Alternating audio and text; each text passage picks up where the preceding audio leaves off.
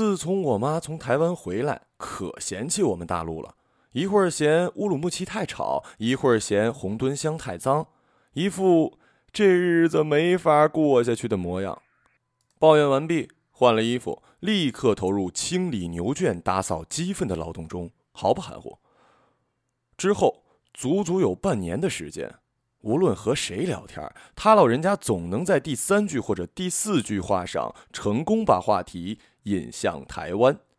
如果对方说，某店的某道菜不错，他立刻说：“嗨，台湾的什么什么，那才叫好吃呢。”接下来从台湾小吃说到环岛七日游，对方说：“好久没下雨了。”他说：“台湾天天下雨。”接下来从台湾语说到环岛七日游，对方说：“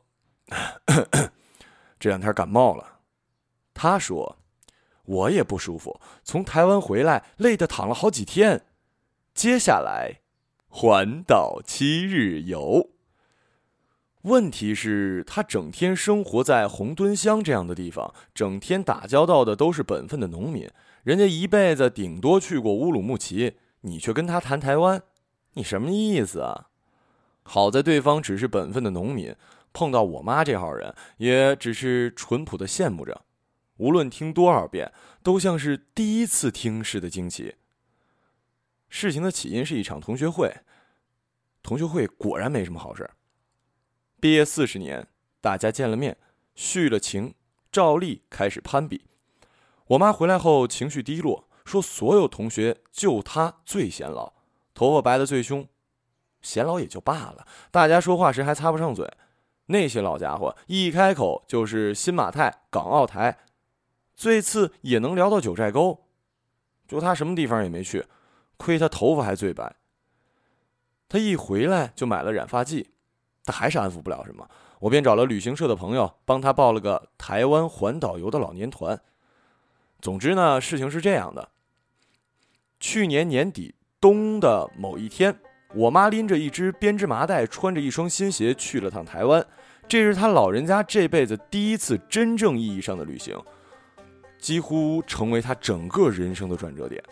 回来之后，第一件事就掏出一支香奈儿口红扔给我，轻描淡写的说：“嘿，才两百块，便宜吧？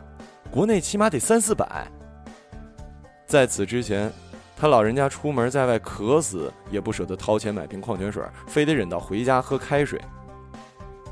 那是最后的购物环节，大家都在免税店血拼，我妈站在一边等着，不明所以。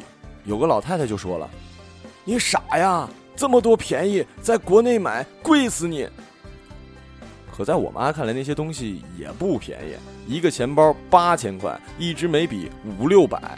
（括号）后来我一直纳闷，我明明给我妈报的是老年团呢，又不是二奶团，这都消费的什么跟什么呀？还有的老太太则从另外的角度怂恿：“钱嘛。”生不带来，死不带去，咱都这把年纪了，不花还等什么时候啊？我妈是有尊严的人，最后实在架不住，只好也扎进人堆儿，挑选了半天，买了支口红。这么一小坨东西，说它贵吗？毕竟两百多块钱还能掏得起；说它便宜吧，毕竟只有一小坨。于是，脸面和腰包都护住了。我妈还是很有策略的。除此之外，她还在台湾各景区小摊小贩那儿买了一堆罕见的旅行纪念品，幸好带的编织袋够大。但是不久之后，我在阿勒泰各大商场、超市分别看到了同样的东西，价格也差不多。在台湾，他第一次近距离接触大海，感到忧心忡忡。他说：“太危险了，也不修个护栏啥的。”你不知道那个浪多大呀！水往后退的时候，跑不及的人肯定给卷走。会游泳？游个屁呀！那么深，咋游啊？他还喜滋滋的说呢。我趁他们都不注意的时候，偷偷尝了一下海水，哎，果然是咸的哈。然后又说，海边风那个大呀，风里支个小棚，人人都进去吃东西。一拨人吃的时候，另一拨人等着，太厉害了。我说，这有什么厉害的？不就是在海边吃个东西吗？他说，我是说人家老板的生意厉害。之前他看了朱天文的《我的山居动物伙伴》一书，无限神往。他说，每到一个有山的地方，我就使劲儿的看，使劲儿的找。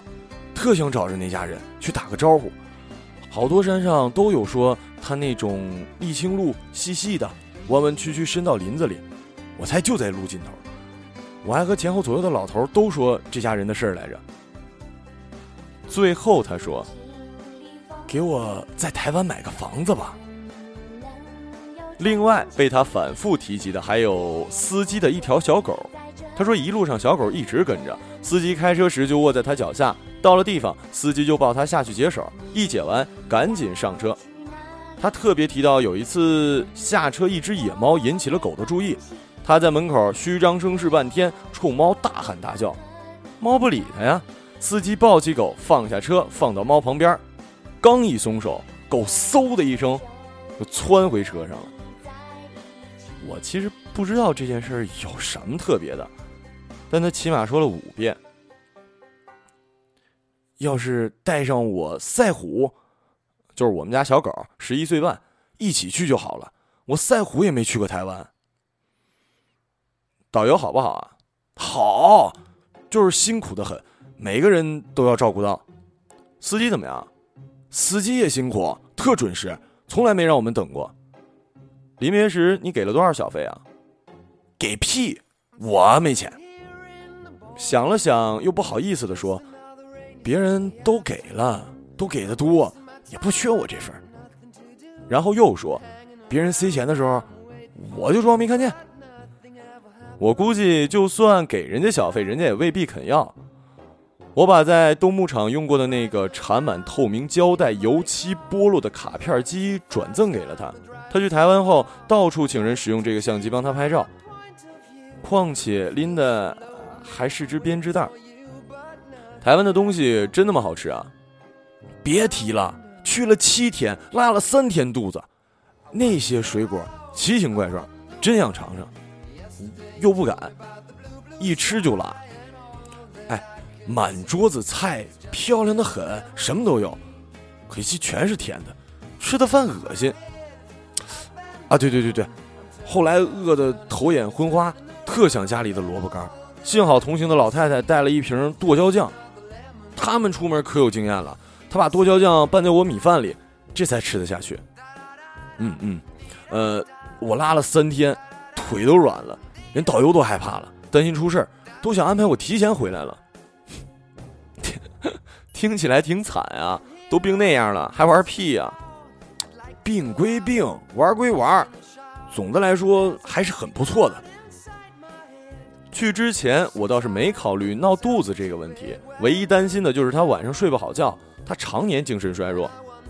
呃，你和谁一个房间？他打不打呼噜，吵不吵你啊？嘿，他不打呼噜，倒是我打，把他吵得一连好几天都没睡好，只好白天在大巴车上睡。那人家不烦死你了？我拼命道歉，还帮他拿行李，他就不生气了，还安慰我，帮我打听治打呼噜的药呢。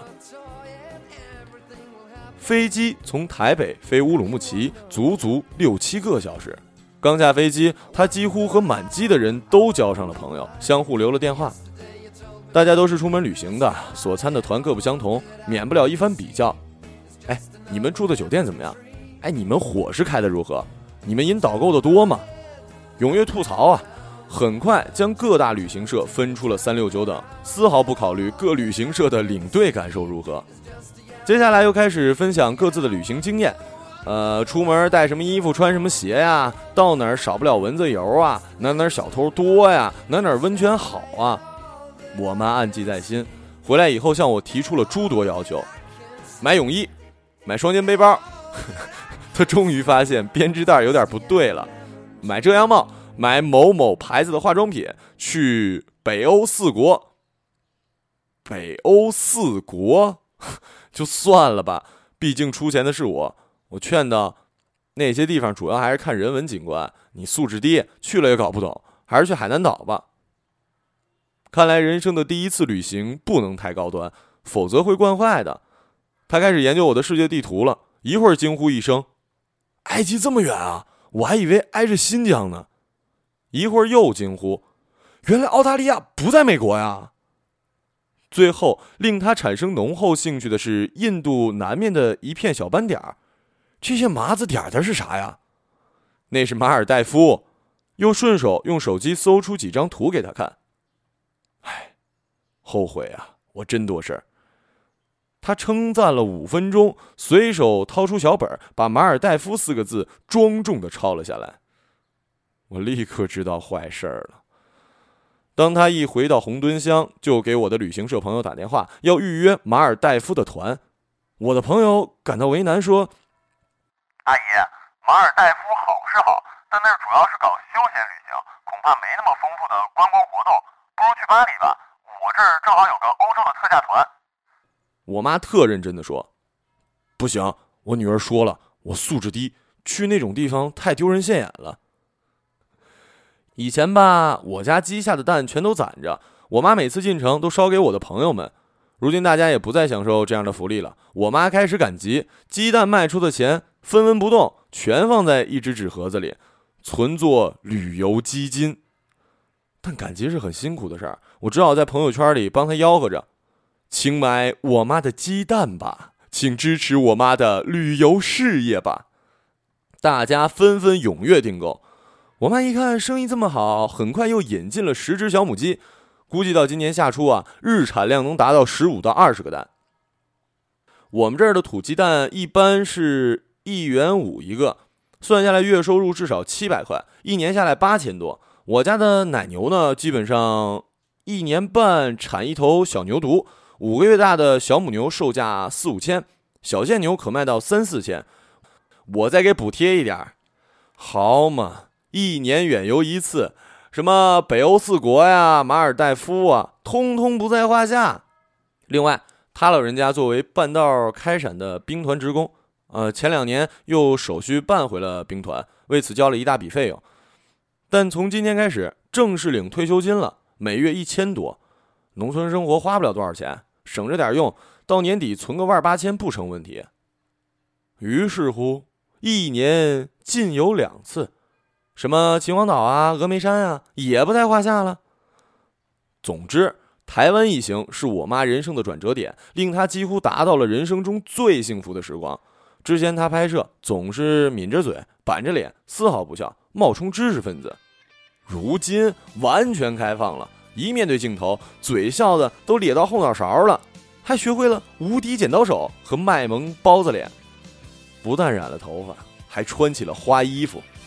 我建议，妈，穿花衣服也不是不可以，但是你穿花衣服的时候能不能不穿花裤子，或者穿花裤子的时候咱别穿花衣服行吗？他不屑一顾，你没看人家台湾人男的都比我花。在台湾，他还学会了四种丝巾的系法，回家一一示范给我。他说，当时大家都在上厕所。厕所门口就卖丝巾的摊子，只要买他的丝巾，他就教你怎么系。你买了？没买。他很自豪，我记性真好，只教一遍就全记住了。要是教了好几遍还学不会，还不买人家丝巾，好意思吗？他一边扯着丝巾，一边在镜子前扭来扭去，一边感慨：“哎呀，这就是去台湾最大的收获呀！好嘛。”花了我八千多学费，您就学了一这个。突然有一天，我妈认真的跟我说：“从此以后，我要放下一切事情，抓紧时间旅行。”我以为她彻悟了什么，什么情况啊？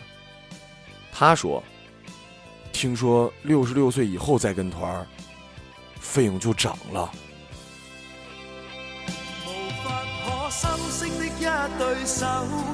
带出温暖，永远在背后。纵使啰嗦，始终关注，不懂珍惜，太内疚。仍记起温馨的一对手，始终给我照顾，未变样。理想今天终于等到，分享光輝盼做到。透我的心，一生眷顾，无言地送赠。